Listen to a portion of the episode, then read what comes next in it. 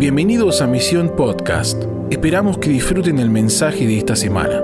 Para tener más información de este podcast y otros recursos, visita www.misioninstituto.com. Así que vamos a empezar con esta conversación y hoy tengo un amigo, acá el líder del staff de misión, así que vamos a acomodarnos. Le invito a Rafa Keller a poder pasar. Vamos a tener una conversación juntos. Acá está el tremendo Rafa. Y, vamos a, a tener esta conversación donde vamos a hablar sobre un material que preparamos ahí para ustedes y oramos para que Dios envíe su luz y su verdad y que en este tiempo sea un tiempo de cirugía. Así que cosas que hablemos le duelan a tu carne, pero transforme tu espíritu. ¿Cuántos quieren eso? ¿sí? ¿Cuántos valientes hay que dicen, bueno, que el Señor me opere, pero cuántos creen que el Señor nunca perdió un paciente en el quirófano? ¿sí? Así que nos hace el primero, eh, pero es un tiempo. No, no, podemos hablar de la iglesia integral sin empezar por nuestro ser, ¿sí? de adentro hacia afuera. Eh, bueno, hola Rafa, bienvenido. ¿Cómo va? Bienvenidos a todos. Qué bueno verlos. Qué lindo ahí saludarlos a todos los que están en el Zoom, los que nos están siguiendo por Facebook. Eh, me voy a empezar a venir de negro porque me camuflo con el fondo y nadie se da cuenta de mi estado físico. No, estás muy bien, Rafa. Está bajando de peso. sí. Corazón alegre hermosea el rostro, dice Gracias, el Gracias Liliana ahí que me apoya. Vamos Lili, vamos todavía. Tiene el don de misericordia, Liliana. bueno, bienvenidos a todos. Entonces, vamos a comenzar hoy con este tema que es eh, moldeando el carácter de Cristo, ¿sí? sanando la relación con uno mismo. Entonces, eh, tenemos un material ahí que les dimos, ¿sí? para que todos lo puedan tener y seguir. Eh, ¿Cómo estás llevando primero esta semana de la Iglesia Integral? Contanos un poquito. Bien, bien, muy, muy, muy contento, muy feliz. Hoy, bueno, justo hablábamos antes de, de, bajar para el devocional. Eh, me levanté con un, con un corazón agradecido, ¿no? Y espero que sea tu caso también, ¿no? Agradecido por, por, por la posición que podemos alcanzar en Cristo, por esa misericordia de Dios sobre nuestras vidas, por poder eh, no sé, caminar este camino que estamos transitando juntos y, realmente sentirnos parte de esa iglesia integral que Dios está levantando. Eh, y, creo que un corazón agradecido hace que vivamos en el centro del gozo de Dios. Y, me gustaría comenzar diciéndote que eh, si en esta noche vos sentías que mm, de repente no te podías estar alineando tanto a lo que estábamos viviendo, aún a lo que Dios está haciendo en este tiempo. Es tiempo de, mirar hacia adentro, de agradecer desde adentro y, realmente poder experimentar ese gozo de Dios. Esta semana ha sido increíble, los videos estuvieron buenísimos eh, y, creo que, que, Dios nos ha dado un regalo como diseño para poder construir eh, juntos ¿no? Este, este, esta palabra tan importante que, que, me bendice a mí personalmente, que a través eh, de esa bendición me permite ser bendición para otros y que termina bendiciendo al cuerpo de Cristo. Amén, amén. Así que les animamos a que puedan ver esos videos que están en, las, en nuestras redes, en Instagram, en Facebook, y que los compartan y que seamos bombardeados. Yo creo que en estas eh, semanas Dios nos va a bombardear de verdades eh, pero no simplemente seas un oidor, sino sea un hacedor de la palabra. Si Dios quiere, como hablamos en estas semanas, eh, poder transformar áreas de tu vida. Dios hace todo completo. Si Dios no te va a dar solo un buen ministerio y problemas familiares. No, no, Dios va a darte una familia bendita, un ministerio bendito. Dios es un Dios integral. El que comienza una obra la perfecciona. Y vos decías, Rafa, sobre ser agradecidos. Creo que eso es un síntoma de madurez. ¿sí? En toda esta charla estamos siendo llamados a la madurez, pero yo pensaba que el inmaduro siempre pide cosas, pero el maduro agradece. ¿sí? Entonces, la gratitud, que como Rafa decía, trae gozo, es un síntoma de madurez. Y quiero empezar ahí en los apuntes. Eh, la semana pasada, un repaso rápido, Dios nos estuvo hablando que la iglesia integral es madura, como estoy diciendo ahora, y completa. Dios nos está llamando a la madurez en distintas áreas. Y vimos Efesios 4, los cinco ministerios como un modelo de que si crecemos en estas cinco áreas vamos a poder lograr esa madurez. ¿sí? Y dijimos, el ministerio pastoral nos da el carácter de Cristo. Hoy vamos a hablar de eso, del ministerio pastoral, solo que lo vamos a enfocar a pastorear, empezar pastoreándonos a nosotros mismos. También vamos a hablar de ser pastoreados y discipular a otros, pero sentimos del Espíritu que el foco de esta semana era disipularnos y pastorearnos a nosotros mismos. ¿sí? Vamos a estar hablando hoy sobre esto. Vimos que también el ministerio evangelístico, que vamos a hablar la siguiente semana, nos da la compasión de Cristo. Vimos que el ministerio profético nos da la sensibilidad de Cristo. El ministerio bíblico nos da la sabiduría de Cristo y el ministerio apostólico nos da la madurez de Cristo. Y esos serán nuestros temas de las cinco próximas semanas, ¿sí? Pero lo vamos a encarar así, ¿sí? Que va a ser esta primera semana ministerio pastoral, relación con nosotros mismos. Dios va a sanar la relación con vos mismo. Porque a veces es más fácil, ¿no, Rafa?, perdonar a otros que perdonarnos a nosotros. ¿Sí? Yo no sé si a ustedes les pasa, los que somos pastores, nos es más fácil aconsejar a otros que darnos un consejo a nosotros mismos. Y, quiero enfocarlo en eso, ¿sí? en estar en paz con nosotros, en perdonarnos. Y vamos a ver que la Biblia habla de esto, de perdonarnos. La Biblia habla de pastorearnos, la Biblia habla de amarnos. ¿sí? No es egocéntrico, no es orgullo, vamos a ver la diferencia en eso. Pero hoy es una noche, ¿sí? compartí esta transmisión para otros, donde Dios va a empezar de adentro hacia afuera. Primero, reconciliarnos con nosotros. La semana que viene vamos a ver eh, la relación con el prójimo, ministerio de evangelismo. La otra semana vamos a ver relación con la presencia de Dios, ministerio profético. La otra semana vamos a ver relación con la Biblia, ¿sí? con la voz de Dios, ministerio bíblico. Y la última semana vamos a ver relación con el plan global de Dios, ministerio apostólico. Esto es un banquete, ¿no? Esto es comida de alto nivel y espero que lo estés disfrutando y que disfruten esta serie. No hay excusas, una serie gratuita, material gratuito, lo podés ver solo para gente hambrienta. Amén. Y que, algo que, sentimos de parte de Dios y que queremos que también te puedas conectar y disfrutar. Vamos a tener dinámicas prácticas, consejos, pero eh, que realmente estas cinco semanas, más allá de presentar temas eh, que son relevantes para la vida cristiana, queremos eh, meternos en un proceso de Dios. Así que te invitamos a eso, a, que si estás presente hoy y querés decirle que sí al Señor, digas, bueno, ok, voy a llegar hasta el final, me voy a meter en este proceso de Dios, donde Dios me va a ayudar a amigarme conmigo mismo, a poder descubrir no solamente mi identidad, sino también disfrutar de ella, donde Dios va a activar mi compasión hacia las personas, donde Dios me da, va a dar sensibilidad profética para poder escucharlo, para poder gozarme en, en, escuchar la voz de Dios, donde Dios me va a dar sabiduría, para poder deleitarme en la palabra, para poder crecer en madurez y Dios me va a dar finalmente un corazón maduro. Así que te invitamos a eso, a, caminar este proceso juntos y con los ejercicios prácticos que vamos a tener, ahí con la interacción que vamos a tener en las redes sociales también, que podamos eh, sumar personas y, realmente decirle que sí a esta cita del Espíritu Santo que es para ser más parecidos a Jesús.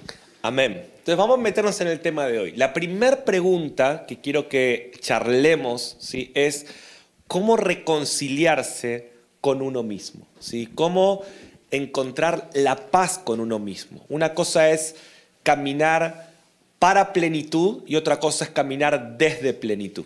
¿sí? Una cosa es eh, caminar para eh, completarnos y otra cosa es caminar desde que estoy completo en Cristo. ¿Sí? Y Dios, a veces vamos por la vida buscando plenitud, ¿sí? busco plenitud en el ministerio, busco plenitud en el matrimonio, en el noviazgo y cada uno en la economía, pero Dios no quiere que vivamos para plenitud, sino desde plenitud. ¿sí? Y para vivir desde plenitud, tengo que caminar desde, desde la paz que Dios me da, desde adentro hacia afuera. ¿sí? No somos personas incompletas que vamos por la vida tratando de completarnos con distintas cosas, somos completos en Cristo. Y, y tenemos que buscar esto, que Rafa para mí va a ser un, como una moneda preciada en los últimos tiempos, eh, la paz. La paz de Dios. No es la paz que el mundo da, pero de eso se trata la charla de hoy, ¿no? ¿Cómo lograr estar en paz conmigo mismo? ¿Cómo lograr eh, estar reconciliado conmigo mismo? ¿Cómo acordar con lo que Dios piensa y dice de mí para que después cuando estoy haciendo la obra de Dios, no predico para sentirme aprobado, predico porque me siento amado y aprobado por Dios. ¿sí?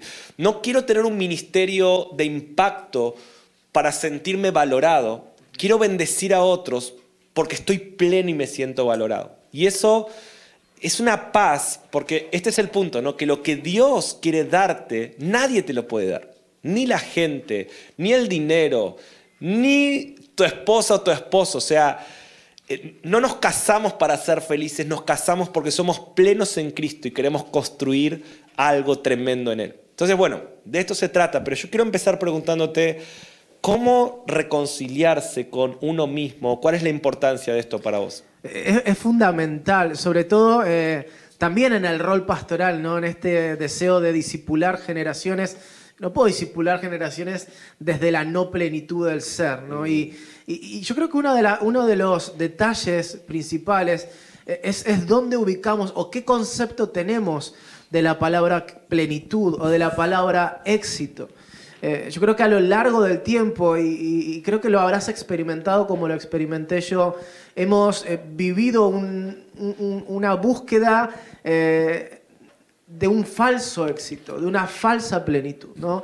Buscábamos el éxito en la aprobación ministerial, en el crecimiento dentro del cuerpo de Cristo. Quizás buscábamos éxito en el dinero o plenitud en el dinero. Plenitud, como decías vos, también en la familia, que es un diseño de Dios pero que no es la plenitud. Buscamos plenitud en, el hecho de tener hijos eh, y siempre hay algo que nos falta, ¿no? Eh, el ejemplo simple es, te compraste un celular y pensás que sos pleno y cuando lo tenés te das cuenta que sirve para llamar por teléfono y para mandar WhatsApp igual que el que tenías antes, ¿no? Y va a salir uno nuevo en seis meses y vas a necesitar otro.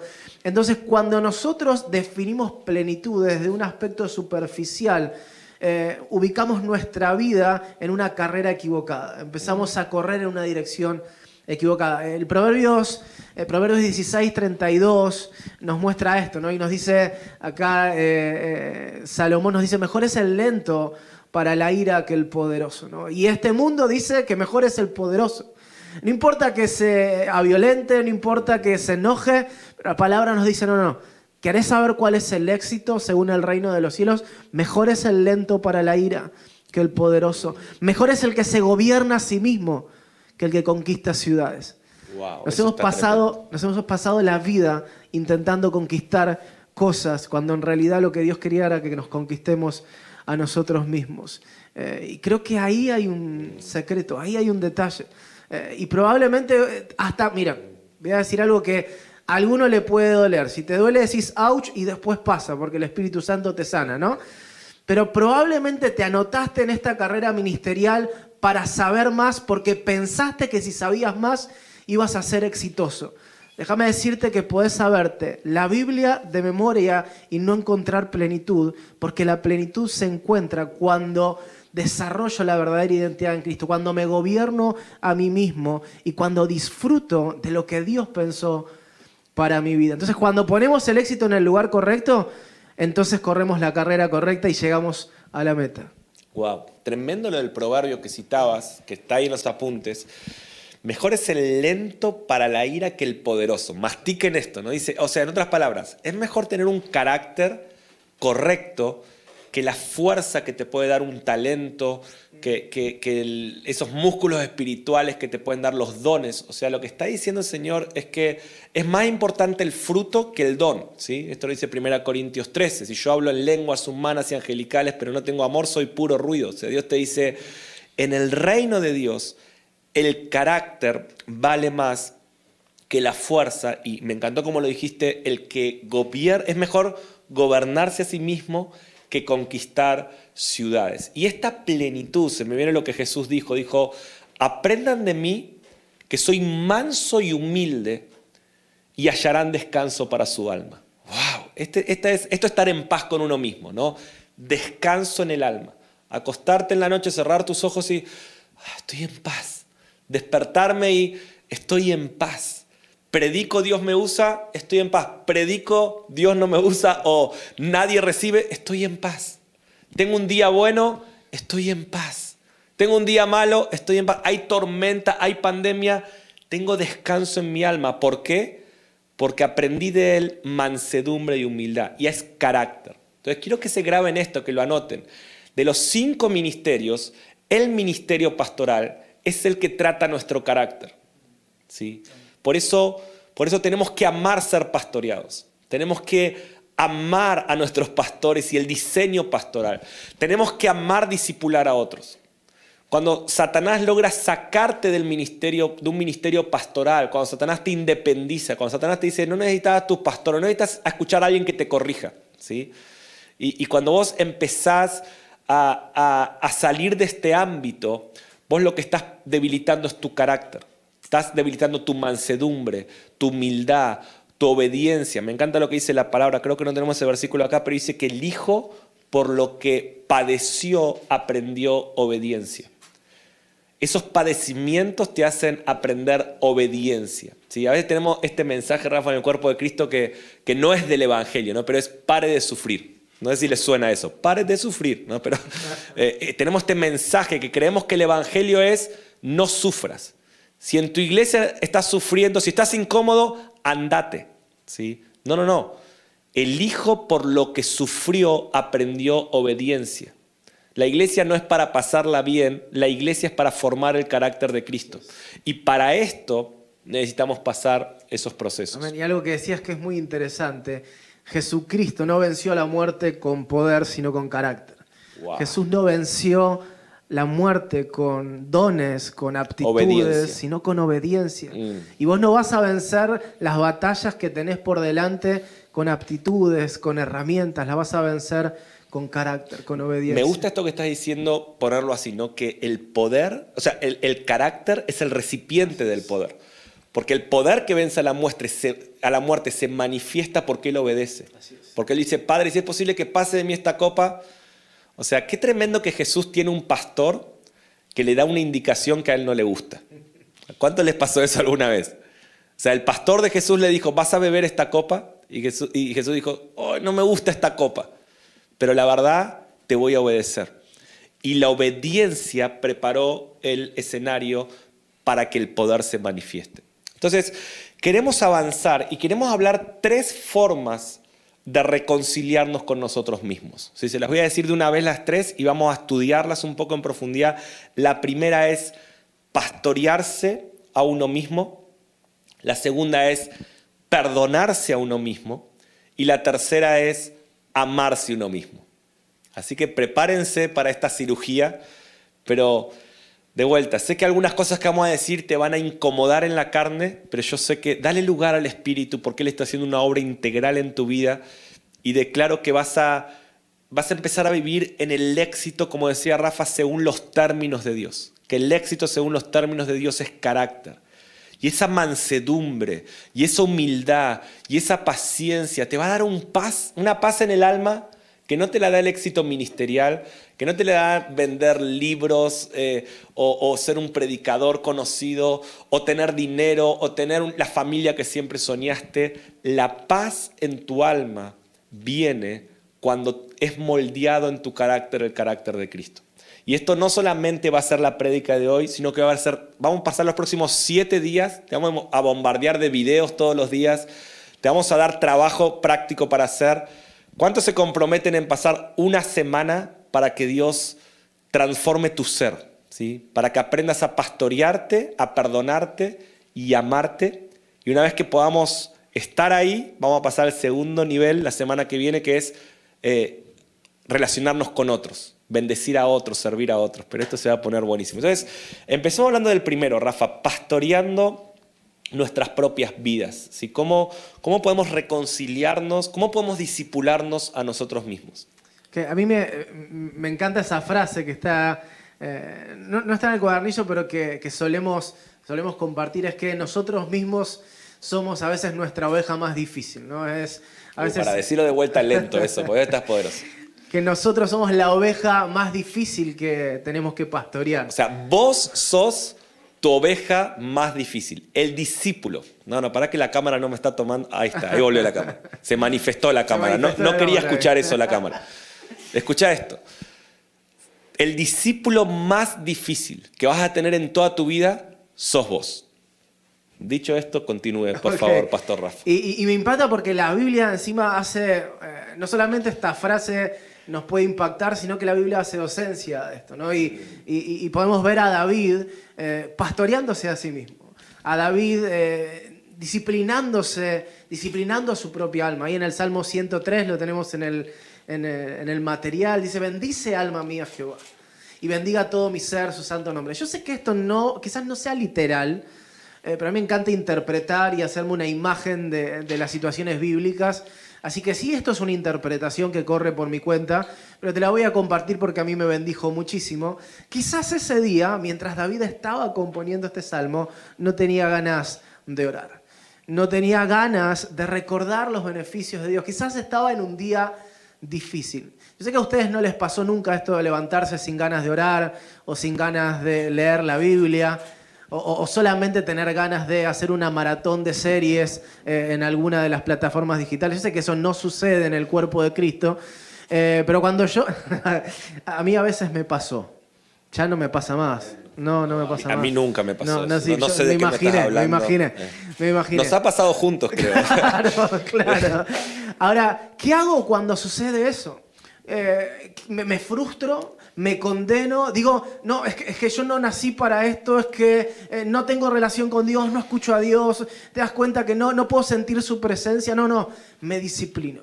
Disciplino mi alma, mi alma, mis sentimientos, mis pensamientos, le doy una orden, bendice alma mía Jehová. Mm. Bendiga todo mi ser su santo nombre. Bendice alma mía Jehová y no te olvides de ninguno de sus beneficios. Si estás en un día malo, decirle a tu alma que quiere pensar mal, a tu alma que quiere decirte no vas a salir de esto, decirle no, no, no, no te olvides de ninguno de sus beneficios, porque Él es quien perdona todas las iniquidades. Él es el que sana mis dolencias. Él es el que rescata del hoyo mi vida. Él es el que me corona de favores y de misericordias. Él es el que sacia de bien mi boca, de modo que aun cuando estoy triste, aun cuando estoy mal, rejuvenezca como el águila. Entonces, ¿cómo aprendo a pastorearme a mí mismo? Reconociendo que hay situaciones, hay momentos, hay días donde quizás no la estoy pasando bien, pero Dios sigue estando del otro lado esperándome. Y el principio es este, ¿no? Quien se pastorea a sí mismo, escucha esto, quien puede llevarse a sí mismo a la presencia de Dios podrá llevar generaciones, podrá llevar naciones. Miren cómo este salmo lo tienen ahí, como decía Rafa, David empieza diciendo, bendice alma mía, se habla a sí mismo. O sea, como yo diría, Mariano, bendice al Señor. Mariano, no olvides ninguno de sus beneficios. Mariano, Él es el que te perdona. ¿Pueden ver que David se está ministrando a sí mismo? O sea, Él te perdona, Él te sana, Él te rescata. Pero miren cómo termina el Salmo, después lean todo, pero miren los últimos tres versículos del Salmo. Dice, bendecid a Jehová, vosotros sus ángeles, poderosos en fortaleza, que ejecutáis su palabra. Bendecid a Jehová, todos sus ejércitos, ministros suyos. Bendecid a Jehová, todas sus obras. O sea, imagínate David qué atrevido que empiece a decir a los ángeles, ángeles, bendigan a Jehová. ¿Quién tiene autoridad para llevar a los ángeles a bendecir a Jehová, quien se pudo llevar a sí mismo a bendecir al Señor. Entonces, cuando vos te conquistás a vos mismo, cuando vos lográs pastorear esta oveja más difícil, Dios te da autoridad para que puedas guiar a otros. O sea, tu autoridad con otros es proporcional a cómo te liderás a vos mismo. Integridad es liderarte a vos mismo.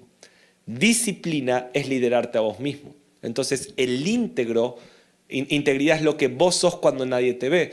Si vos lográs cuando nadie te ve, llevar tu vida a lo que Dios quiere en cada área, en tus finanzas, tu sexualidad, tus pensamientos, e, en cada área de tu vida, e, en tu devoción, como Rafa nos decía, si vos lográs cuando nadie te ve, llevarte en madurez a lo que Dios quiere de vos, estarás ungido en autoridad para llevar a muchos. Pero hay que ser muy intencional para esto. Y siento algo de parte de Dios mientras vos hablabas, eh, Marian, que, a veces quizás eh, te, pasa de pensar, ok, lo, intenté mil veces, eh, traté de disciplinarme, momentos que no tenía ganas, lo intenté, sentí como que no pasó nada.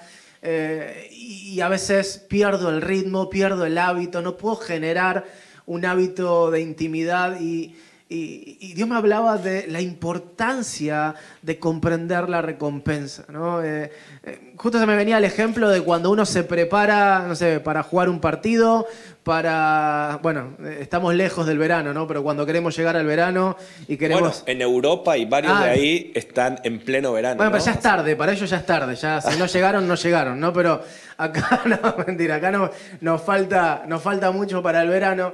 Eh, cuando vos te pones un objetivo, pagás el precio para alcanzar ese objetivo. Y yo quiero declarar sobre tu vida que, el Espíritu Santo te va a revelar esta recompensa, esta corona inmarcesible que Dios quiere eh, darte. Efesios 1, lee Efesios 1. Nuestra recompensa no son cosas de este mundo, nuestra recompensa es una herencia eterna. Y cuando yo entiendo eso, me preparo. Cuando yo entiendo eso, digo, bendice alma mía Jehová. Mm. Bendice alma mía Jehová por lo que hizo hoy, por lo que hizo ayer, Ey, pero lo que, por lo que va a hacer, por la recompensa que hay por delante. Es más fácil pastorearnos a nosotros mismos cuando tenemos revelación de cuál es la recompensa que nos está esperando.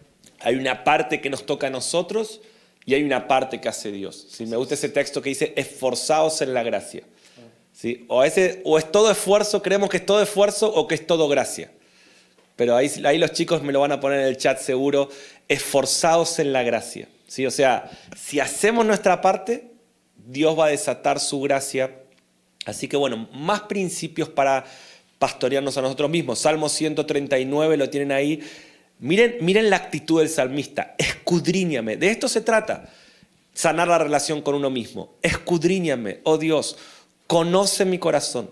¿Sí? Mientras lo estoy diciendo ahí en tu casa, haz esta oración del salmista, escudriñame, conoce mi corazón, pruébame, conoce mis inquietudes y ve si hay en mí camino malo y guíame en el camino eterno. ¿Sí?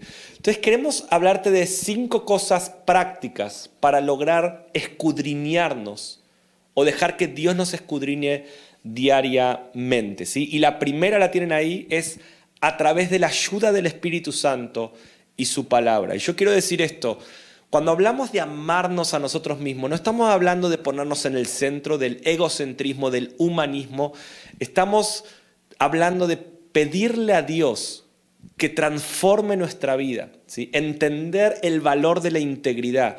Esto no es introspección, esto no es aprender a ser una persona egocéntrica, que todo el tiempo se está mirando el ombligo, o que todo el tiempo se está condenando, o que todo el tiempo se está mirando los errores, sino que para pastorearnos a nosotros mismos, número uno, necesitamos la ayuda del Espíritu Santo y hacer lo que David hacía, conversar con el Espíritu Santo y decirle, Espíritu Santo, revelame examina mis pensamientos. Dos cosas claves para poder pastorearnos a nosotros mismos. El Espíritu Santo, ¿sí? que es Dios en nosotros. Y número dos, la palabra de Dios, que es un espejo. Una cosa es leer la Biblia y otra cosa es que la Biblia te lea. ¿sí? Una cosa es leer la Biblia, otra cosa es verme en la Biblia y ver y, reflejarme y dejar que la Biblia me transforme y dejar que las palabras de Dios calen hondo en mi corazón y me pastoren, ¿sí? Y me disipulen. Ahora la Biblia la tengo que tomar, la tengo que leer, tengo que tener una relación con la palabra y con el Espíritu para darle lugar a que el Espíritu y la palabra puedan escudriñarme y, transformarme. Amén, tremendo, tremendo. y lo importante de, esta separación de la introspección, siempre me cuesta esa palabra, ¿no?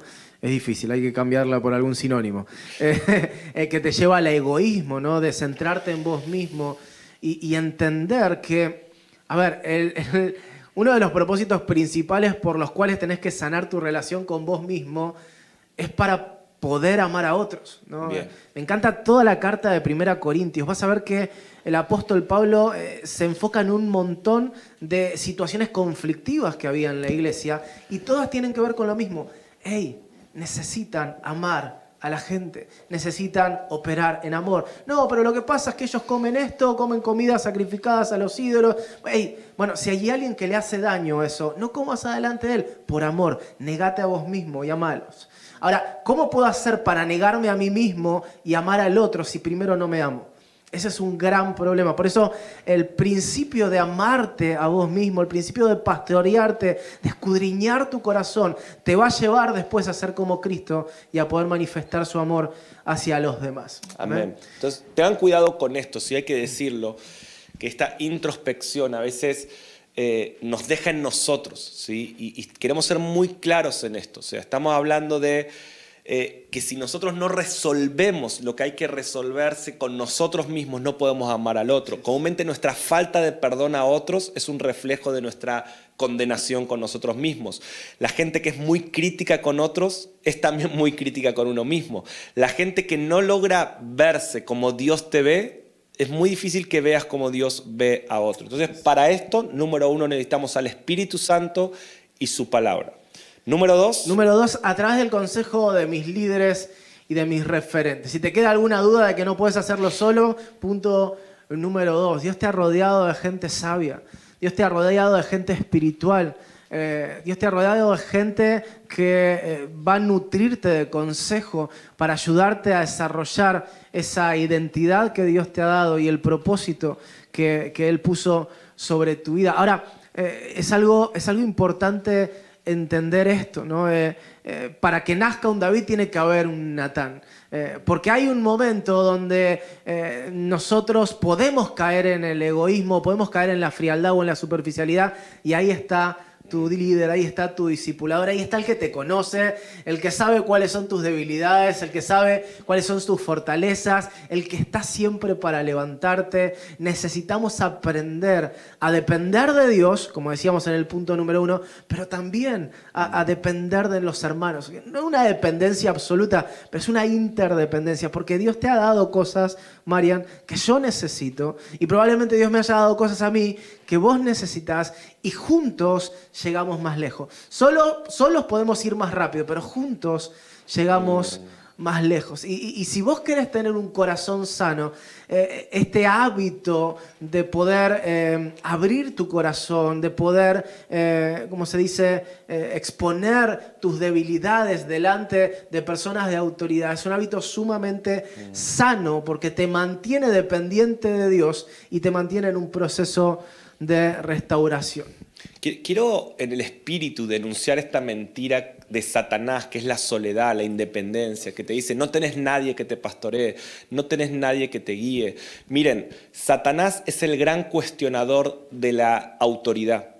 No existía el cuestionar la autoridad hasta que Satanás lo hizo por primera vez. ¿sí? Cuestionar la autoridad fue el pecado que fundó el reino de las tinieblas.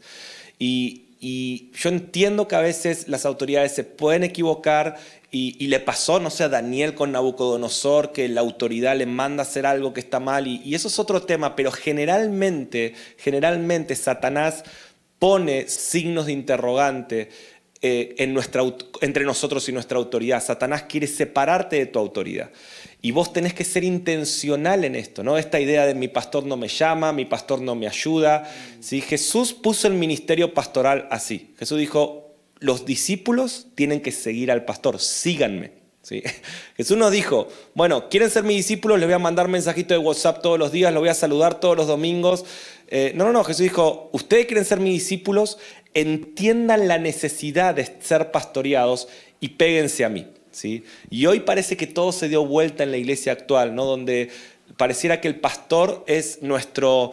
Eh, lo contratamos, ¿no? Y si no me pastorea, me busco otra iglesia o no le pago más el diezmo y todas estas pavadas, ¿no? Que decimos, pero entendé esto, ¿sí? Tenemos una materia en misión que hablamos de la autoridad espiritual y todos los alumnos de misión la van a hacer y es transformadora, es transformadora. Y vemos todos los casos de obediencia a la autoridad y desobediencia en la Biblia, todos. Y llegamos a una conclusión, ¿por qué Dios es tan duro con la desobediencia? ¿Por qué Dios es tan duro con la crítica a la autoridad? Y la conclusión es porque el pecado que fundó el reino de las tinieblas fue cuestionar la autoridad. No existía cuestionar la autoridad hasta que Satanás lo hizo con Dios. Y cada, eh, anota esto por ahí, ¿sí? de vuelta, yo te dije que va a haber cosas que te van a doler a tu carne, pero Dios te va a hacer un hombre, una mujer integral en él. ¿Cuántos dicen amén a esto? Dios lo va a hacer. ¿sí? Y escucha esto, cada vez que cuestionamos la autoridad, le recordamos a Dios el pecado que fundó el reino de las tinieblas. Necesito que digieras eso, discernilo. Cada vez que cuestionamos la autoridad, le recordamos a Dios el pecado que funcionó, que, fundó el reino de las tinieblas. ¿sí?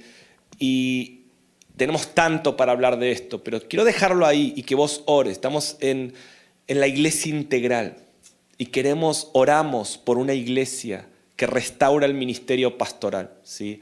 Y, yo siempre digo esto, Rafa, que para que haya un buen padre tiene que haber un buen hijo y para que haya un buen hijo tiene que haber un buen padre. Entonces, si, si tu padre espiritual o tu madre o tu pastor no está funcionando en el perfecto diseño de Dios, no es solo su responsabilidad. Para que haya un buen padre también tiene que haber un buen hijo y para que haya un buen hijo tiene que haber un buen padre. ¿sí? Es mejor dar que recibir. Deja de demandar y comprometete a ser de tu pastor un buen papá. Hace tu parte. Si yo soy un buen padre por mis hijas, o sea, ellas me hacen un buen padre. Así es, tremendo. Y, bueno, y en medio de estas dinámicas que vamos a, lanzar, quizás eh, Dios te, te, lleve a restaurar una mm. relación con una autoridad. a ver, a veces, a veces pedimos perdón, pero en realidad es una crítica oculta, ¿no? Te quiero pedir perdón porque te critico todo el tiempo, porque me pareces patético, y, pero te quiero pedir perdón, así que lo lamento un montón. No, no estamos hablando de eso, sino una convicción de pecado, de decir, hey, esta es la autoridad que Dios puso sobre mi vida. Yo debo amarla, amar la sujeción, amar la autoridad, amar la corrección, amar la exhortación. ¿Por qué? Porque eso me conviene porque eso forma el carácter de Cristo en mí, porque eso le conviene a mis hijos, porque eso, eso le conviene a mis generaciones, porque eso me va a dejar, me va a permitir ser alguien que deje una huella para los que vienen detrás. Eh, eh, hemos, nos hemos cansado, y no estoy hablando, no quiero generalizar, pero entiendan, nos hemos cansado de dejar huellas de divisiones, de maltrato, mm. de falta de sujeción, de críticas, de contiendas, de habladurías y, de generación en generación nos hemos pasado la posta pecaminosa de estos errores que estaban en la iglesia primitiva y que siguen estando hoy dentro del cuerpo de Cristo. Bueno, eh, yo quiero decirte, hay una generación que va a tener que pagar el precio. Hay una generación que va a tener que pagar el precio de, aún habiendo recibido esa posta, dejarla en el suelo y no condenar, y amar, y empezar de vuelta y dejar una herencia diferente a las generaciones que vienen. Lloro para que Dios te unja para hacer sanidad para tus pastores. Sí. Hay una frase que para mí ha sido una cirugía en mi ser, Rafa, y ha sido siendo una herramienta para gobernarme a mí mismo, ¿sí? que es esto, que es que es una frase de Mike Bickel que dice que Dios ofende la mente para revelar el corazón. Y hay muchas veces que puede ser un pastor, puede ser tu cónyuge, puede ser un amigo, que te ofende, ofende tu mente con una decisión una palabra.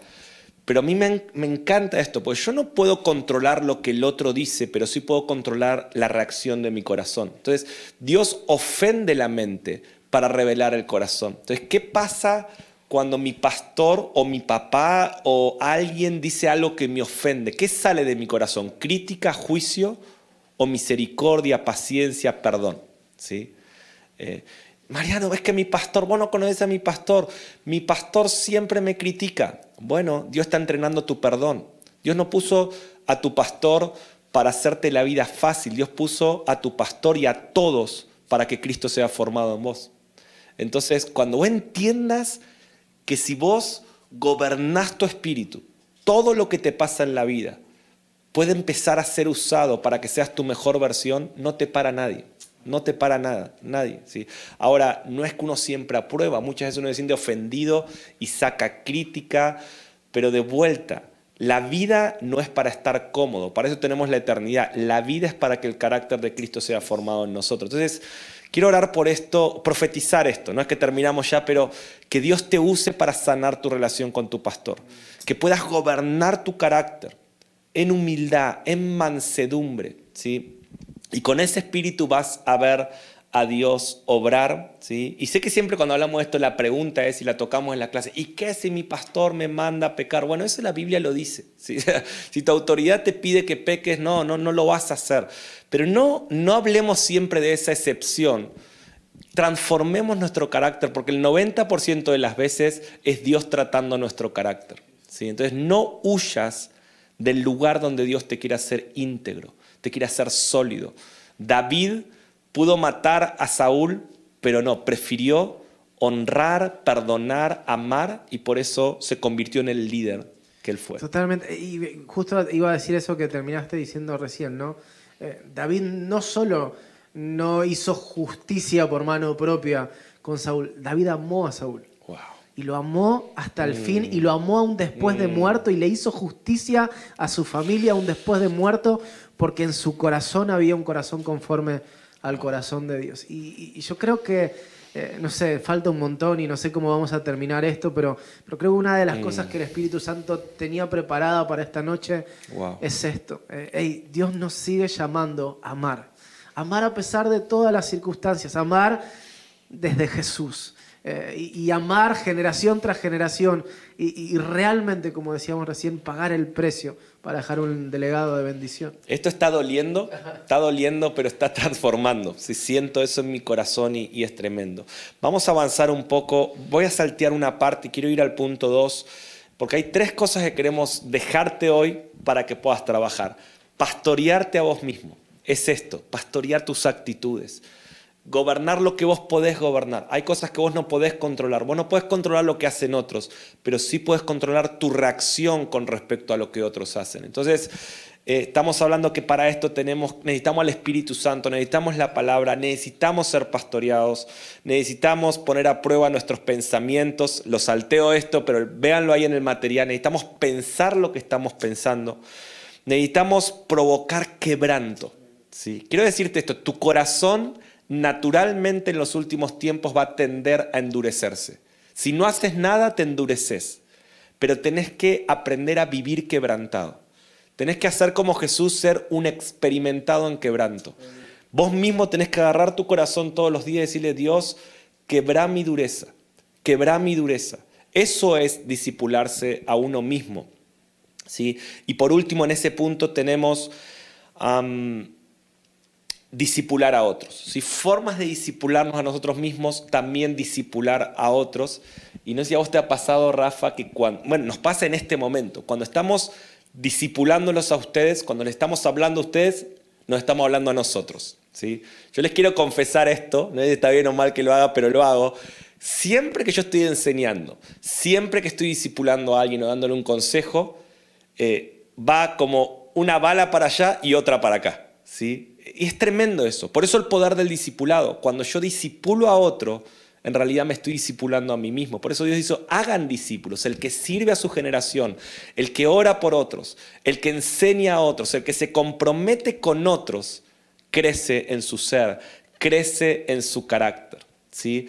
Entonces es muy importante en este ministerio pastoral no solo ser pastoreados, sino empezar a discipular, y a, pastorear a otros para que nuestro ser sea fortalecido. Y insisto con un concepto, ¿no? Segunda Pedro me parece que lo dice, no recuerdo bien la cita, eh, pero habla de, pastorear con amor, ¿no? De pastorear entendiendo que esas ovejas son ovejas del Señor, eh, no por ganancia deshonesta, no con una doble motivación, no con un corazón impuro, sino con amor, con el deseo de ver a Cristo formado en ellos. Y la recompensa, la recompensa es una corona que la traerá el príncipe de los pastores. Esto me impacta, ¿no? Porque este dice, hey, yo quiero que pastorees a esta generación, pero hay un príncipe, el príncipe de los pastores que te va a decir, valió la pena. Diste tu vida por otros, valió la pena. Creciste mientras dabas tu vida por otros, formaste a Cristo en tu corazón, valió la pena. Bueno, primera Pedro 5.2, gracias Mati. Valió la pena. O sea, cada segundo, cada minuto, cada hora, cada día invertido en una persona que Dios haya puesto como carga en tu corazón, mm. vale la pena. Amén. Entonces venite Josu, porque yo siento ya empezar a ministrar ya esta última parte. Tienen todo el material ahí, tuvimos que saltear muchas cosas, pero que Dios ahí eh, siga hablándoles. Pero las otras dos cosas que Dios nos mostró, y esto te lo quiero ministrar más que enseñar, es aprender a perdonarnos a nosotros mismos. Hay un texto, Romanos 14, 22, el contexto está hablando de un tema de las comidas puras o impuras, pero el principio es tremendo, más allá de su contexto, que es esto. Dice, tienes tu fe, tenla para contigo delante de Dios. Mediten en esto. Dice, tienes fe, ¿por qué no tienes fe contigo? Y a todos nos pasa esto, Rafa. Nos, nos, es mucho más fácil creer en lo que Dios puede hacer con otros. Pero que Dios lo puede hacer conmigo, porque hay, hay algo que, está, que Satanás ha logrado enemistar conmigo mismo. Entonces, no, no me cuesta creer que Dios puede usar a otros, me cuesta creer que Dios puede usarme. Esto a mí me ha pasado por años. No me cuesta creer que Dios puede perdonar a otros, y, he escuchado gente que ha confesado pecados que para ellos eran escandalosos y yo sentía el perdón y la misericordia de Dios y decía, Dios te lo perdona, Dios murió en la cruz por ese pecado. El tamaño de tu pecado es el tamaño del sacrificio de Cristo y, me es muy fácil a cualquier persona que ha pecado ver el perdón de Dios sobre ellos, pero a veces conmigo mismo, por pecados mucho menores, me condeno. Sí. Y mira lo que dice Romanos, dice, bienaventurado el que no se condena a sí mismo en lo que Dios aprueba. Y a veces nos pasamos la vida sin perdonarnos cosas que Dios ya nos perdonó. Dice que Dios borra nuestras rebeliones y olvida nuestros pecados. ¿Sabes que nosotros recordamos cosas que Dios ya olvidó? Y, un día vas a decir, Dios, mira lo que hice. Y Dios te va a decir, no me acuerdo, porque cuando Dios olvida, olvida. No es como nosotros que olvidamos y todo el tiempo lo volvemos a sacar. Cuando Dios olvida, lo borra. ¿sí? Entonces, te quiero animar a esto. Un estilo de vida de arrepentimiento y de confesión. Si vos confesás tus pecados, como dice ahí primera Juan, Él es fiel y justo para perdonarte. Y si no si tu pecado no puede ser perdonado, ¿para qué valió el sacrificio de Cristo en la cruz? O sea, lo que nos da paz con nosotros mismos, cuando nos arrepentimos por la sangre del Cordero, es decir, fue por eso. Y cuando Satanás te levanta el dedo y te dice, Dios no perdona eso, vos tenés que decirle, Cristo murió en la cruz por eso. ¿Sí? entonces nada puede separarnos del amor de Cristo. No hay pecado, no hay nada. Y yo quiero animarte hoy a esto. Perdonate y viví un estilo de vida de confesión, de verdadero arrepentimiento. Pero aprendí a experimentar el perdón de Dios. Una persona no es verdaderamente libre hasta que no escucha a Dios decirte perdono. O sea, hasta yo anhelo que esta noche escuches a Dios decirte te perdono te perdono. Aleluya. Qué tremendo. Mientras yo creo que hay algo que Dios ya está haciendo entre nosotros, pero escuchaba esto mientras hablabas que a veces no nos podemos perdonar el haber perdido tiempo. El haber perdido tiempo patinando en nuestros errores, dilatando el cumplimiento del propósito de Dios y, te encontrás en un momento en tu vida y decís, bueno, ok, me perdono, pero se me pasó me perdono, pero ya está, o sea, no hay mucho más por delante. Siento que perdí los momentos más importantes de mi vida y a veces eso es lo que no nos podemos perdonar. Y quiero decirte, por lo sentía en el espíritu, no está dentro del cuadernillo este, pero quizás es para uno o para diez o para quince, pero si es para uno, vale la pena. Eh, Dios redime los tiempos.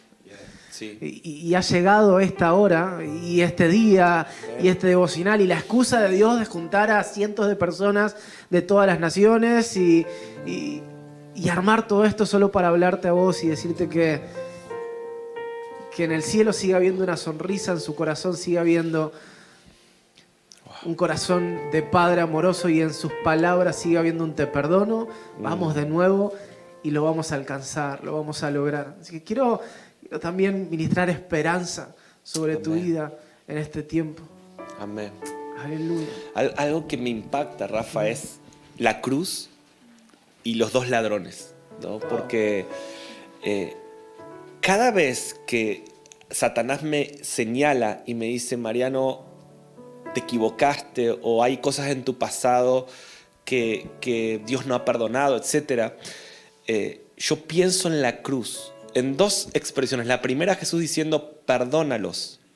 O sea, si Jesús pudo perdonar a los que lo estaban clavando en la cruz, ¿hay algo que Él no pueda perdonar? ¿Existe algo que Él no pueda perdonar? Entonces, eh, lo están clavando en la cruz. Perdónalos, Padre. O sea, como diciendo, yo los perdono. Padre, perdónalos. ¿sí? Y lo segundo que me impacta es que esos ladrones, Jesús no te perdona por la dimensión de tu pecado. El perdón de Dios no se limita por la dimensión del pecado, sino por la cercanía a la cruz. Entonces, ¿Cuál es el secreto? Y queremos dejarle claro, yo sé que nos exponemos con esto, son cientos y cientos y cientos de personas que están viendo. Miren, nosotros no tenemos menos pecado porque Dios nos usa que muchos de ustedes. No, no, no, no es el punto no es más o menos pecado, el punto es cuán cerca de la cruz vivís. Probablemente un día te des cuenta que tus pastores, que nosotros o gente tuvimos pecados en nuestra historia más graves que los tuyos. Pero ¿cuál es el punto? No es el tamaño del pecado, es la cercanía de la cruz. Y cuando vos estás cerca de la cruz, como esos ladrones, ni le llegaron a pedir perdón. Y Jesús le dijo, hoy estarás conmigo en el paraíso. Entonces, se nos fue el tiempo, tenemos que terminar. Vamos a ministrar ahora con Rafa un, momento. Pero sabes que Rafa, cuando pensaba en esto de amarse uno mismo, a veces somos tan duros con nosotros mismos, a veces somos tan críticos, ¿sí? Y que quede bien claro, no estamos hablando del egocentrismo, de, no, no estamos hablando de acordar con Dios lo que Él piensa de nosotros. Quiero decirte esto para terminar, a Dios le duele cuando vos no te perdonas. A Dios le duele cuando vos tenés complejos. Mire, yo soy papá, los que me conocen saben que me desvivo por mis hijas, Rafa es igual, se desvive por sus hijos. Yo me imagino una conversación con mis hijas y mis hijas tristes. Papá, soy fea. Papá, no sé hacer las cosas. Papá, me equivoqué y no me lo perdono. Y yo como papá, no, hija, sos amada. No, hija, yo quiero que tengas lo mejor. Y mi hija no entendiendo, no acordando conmigo. Sí sobre su identidad. Mi hija se equivoca mucho, pero yo la corrijo con amor. Cuando mi hija se lastima, yo no la golpeo y le digo, te caíste, tonta, no sabes caminar. No le digo, hija, yo te curo y te voy a enseñar a caminar. Y papá es igual. Dice la Biblia, si nosotros siendo malos sabemos dar buenas cosas a nuestros hijos, ¿cuánto más el Padre no lo hace con nosotros? ¿Dios celebra cuando te caes? No. A Dios le duele. Pero Dios no te deja en el piso. Dios es un Dios que sana. Dios es un Dios que perdona. Dios es un Dios que proveyó en la cruz para todos tus pecados pasados, presentes y futuros hasta el día que te mueras. Dios es un Dios que dice, siete veces cada el justo se vuelve a levantar, voy a enseñarte a caminar, porque Dios sabe que lo vas a lograr. Entonces hoy queremos orar que puedas tener paz. No hay condenación para los que están en Cristo Jesús. Que puedas vivir cerca de la cruz. Que puedas hacerte responsable y empezar a gobernarte y empezar a pastorearte y empezar a guiarte primero a vos para guiar a otros. Amarte, que no es ser orgulloso, sino es acordar con Dios lo que Él piensa de vos, lo que Él dice de vos. Como decía aquella canción que tanto cantamos, yo solo sé que yo soy tu hijo y tú eres mi padre y mi padre me ama. Y, existe una plenitud cuando entendemos lo que Dios habla de nosotros. Cuando lo creemos y cuando estamos felices con eso. Porque a veces recibimos palabras de Dios, las creímos, pero quizás queremos la identidad que Dios le dio a otro, pero hoy Hoy Dios te dice, yo quiero hacerlo contigo. Yo quiero hacerlo a través de tu vida. Y no importa la cantidad de años en el Evangelio que tengas, tu rol dentro de la iglesia, si es un rol de liderazgo, aún pastores, aún no importa. No importa porque la cruz siempre está ahí. La cruz siempre está ahí y a veces nos cuesta más acercarnos a la cruz cuando tenemos más responsabilidad espiritual porque nos sentimos expuestos. Pero hoy Dios quiere exponer tu corazón. Hoy quiere el Espíritu Santo exponer nuestros corazones para que podamos caminar en esta identidad celestial, amándonos, amándonos a nosotros mismos, perdonándonos a nosotros mismos, pastoreándonos a nosotros mismos, porque todo cuerpo sano crece. Y si vos estás sano y yo estoy sano y somos el cuerpo de Cristo sano, el Evangelio va a llegar hasta lo último de la tierra. Y, vos sos parte de esta historia. Hace, hace un tiempo escuchaba una frase que marcaba mi corazón. Y hablando de esto, que a veces nos cuesta mirar hacia el lado y ver que hay otras personas que reciben otra cantidad de talentos.